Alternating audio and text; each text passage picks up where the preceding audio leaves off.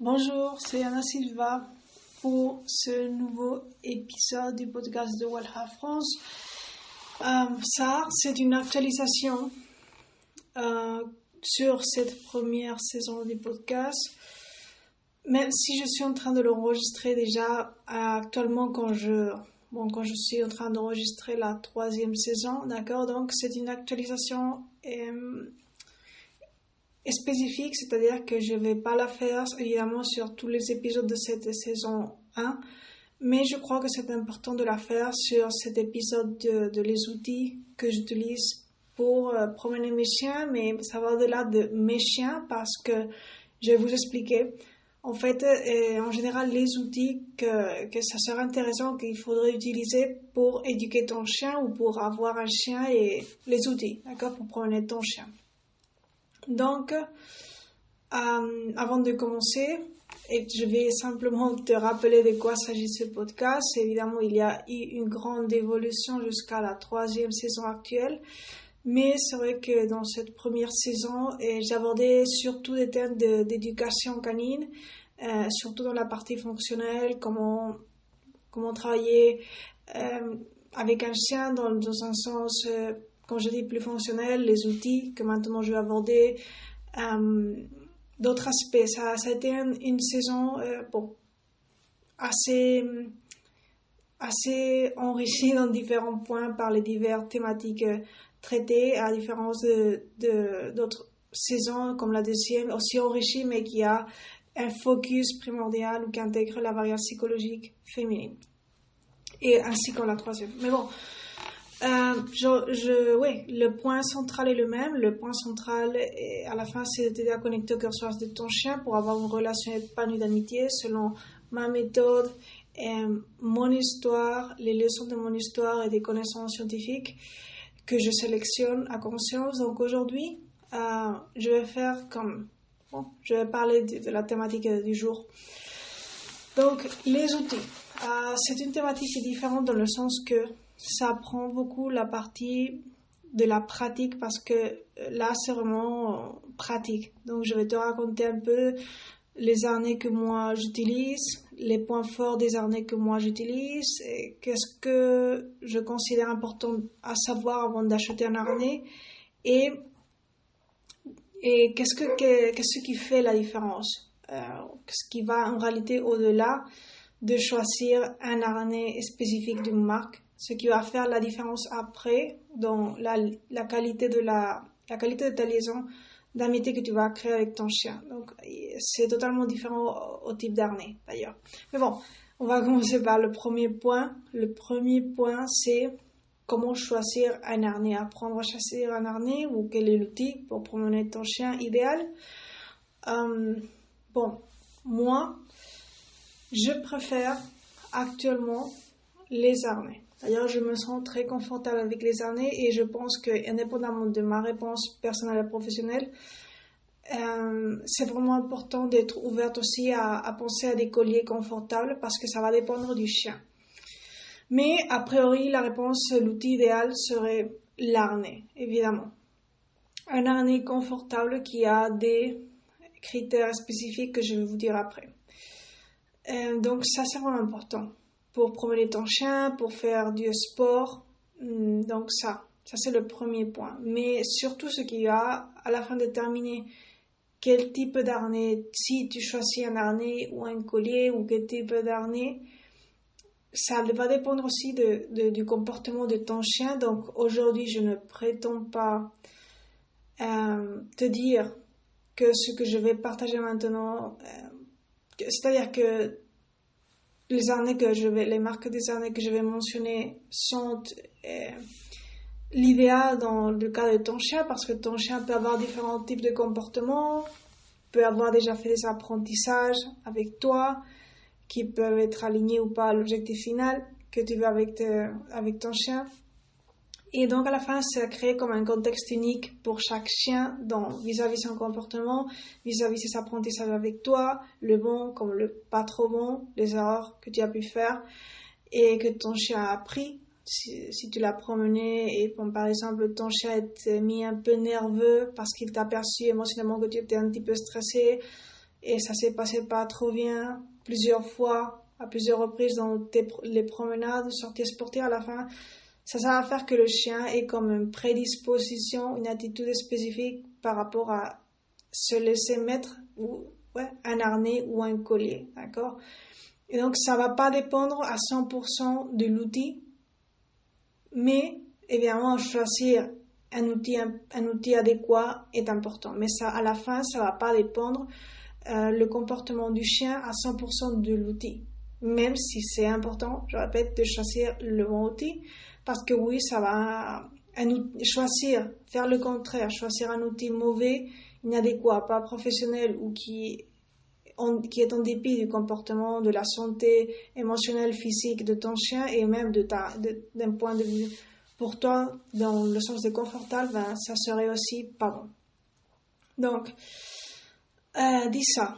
Moi, j'utilise euh, actuellement, d'ailleurs, ça veut pas dire qu'à futur, je peux pas changer, mais actuellement, je suis très contente pour ma chaîne avec la marque de Non-Stop The Wear.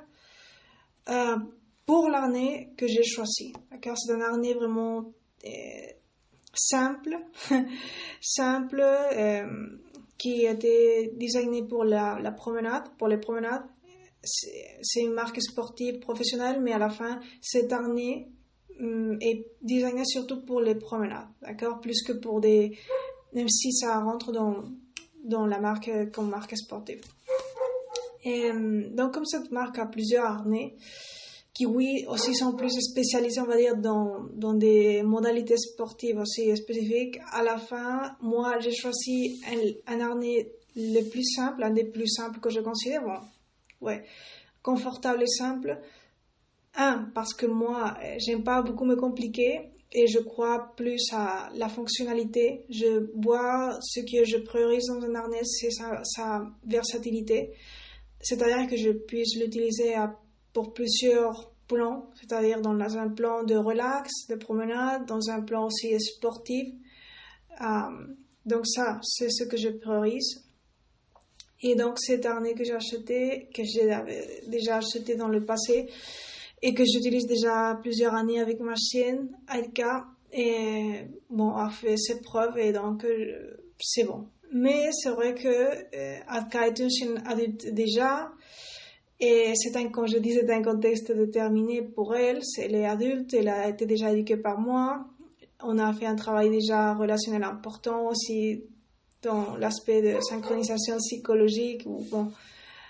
Et donc à la fin, il faut pas voir uniquement ça, il faut voir aussi euh, pour des chiens qui sont très bon, qui sont chauds, qui sont pleins d'énergie, qui ont besoin d'être éduqués. En même temps, selon mon concept d'essence wild aussi, toi, important que tu sois ouverte à apprendre de son essence, ben à la fin, euh, le choix pourrait varier évidemment d'année que ce soit dans cette marque ou dans une autre marque qui apporte des harnais solides, confortables et versatiles dans l'utilisation de l'harnais.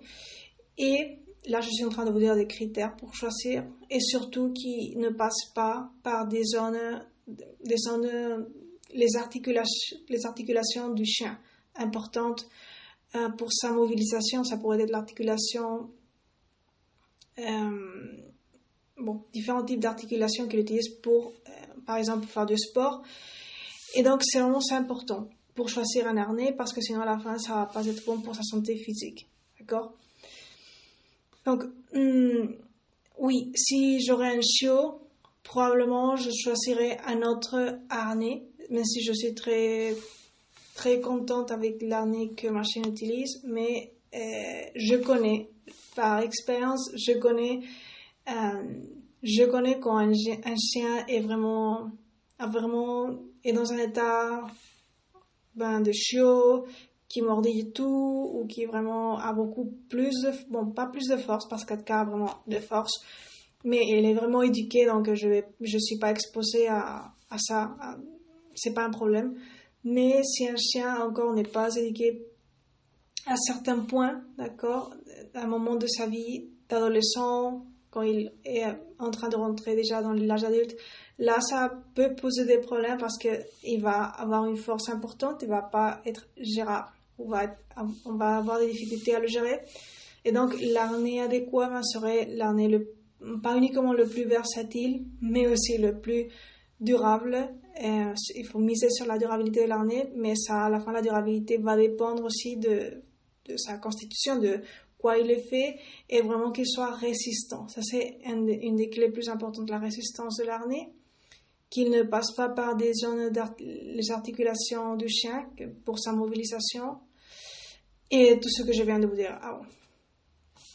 Donc ça, ça serait pour, euh, pour tous les chiens, mais surtout pour les chiens qui, qui, ont, qui sont dans une phase d'éducation, qui sont chiots, d'accord?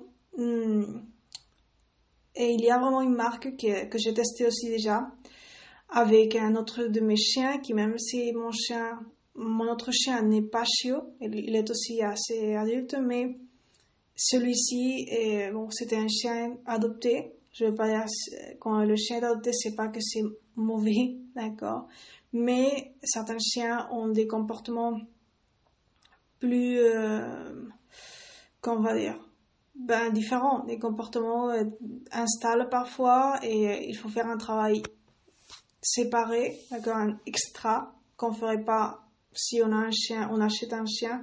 Parfois, pas tout le temps. Il y a, oui, c'est vrai que je n'ai pas généralisé et il y a parfois des chiens que tu peux adopter ou des chiots ou des chiens déjà adultes qui sont idéaux, mais ça c'est c'est pas tous les cas. Donc je suis pas, je suis ni, ni contre ni pour. C'est-à-dire je suis je suis pas, je suis pour ne pas généraliser, ni dans le sens de bon ni dans le sens de mauvais. Un chien qui est adopté peut, ça peut être le chien idéal, mais aussi si tu sais bien choisir, mais aussi ça peut être un chien qui va te euh, prendre plus de temps qu'un chien que tu achètes depuis chiot et qui tu vas devoir travailler d'autres choses, d'accord? Parce que par exemple, il a eu des expériences désagréables dans le passé avec son propriétaire précédent ou d'autres contextes. Donc, grosso modo, pour Bref, pour résumer, moi j'utilise avec mon autre chien une, un harnais de la marque qui s'appelle Dog Copenhagen. Sa résistance de cet harnais de Dog Copenhagen est bien, je dirais, supérieure à celle de la marque de Non-Stop Dog Wear. Hmm. mais, euh, ouais, de, mon point de vue, elle est supérieure. La résistance, surtout pour des chiens qui, bon, qui ont des comportements instables ou qui, ça serait, je le verrais plus, euh, parce qu'il il y a différents euh, ouais, ancrages, différents points pour, euh, pour prendre, pour, ouais, pour ancrer la laisse, d'accord? Et donc, ça, ça donne une sécurité extra à la promenade, surtout quand le chien est en éducation, ou même si c'est un chien que tu as adopté et qu'il est en train encore de gérer certains... Oui, un problème de comportement, ou simplement c'est un chien qui est en train d'apprendre à se promener, à être promené tranquillement ou à faire du exercice même avec toi. Donc, c'est vrai que c'est pas un, harnais spécifique ou plus euh, comme la marque de Non-Stop de Wea qui est plus sportive et ça j'aime beaucoup.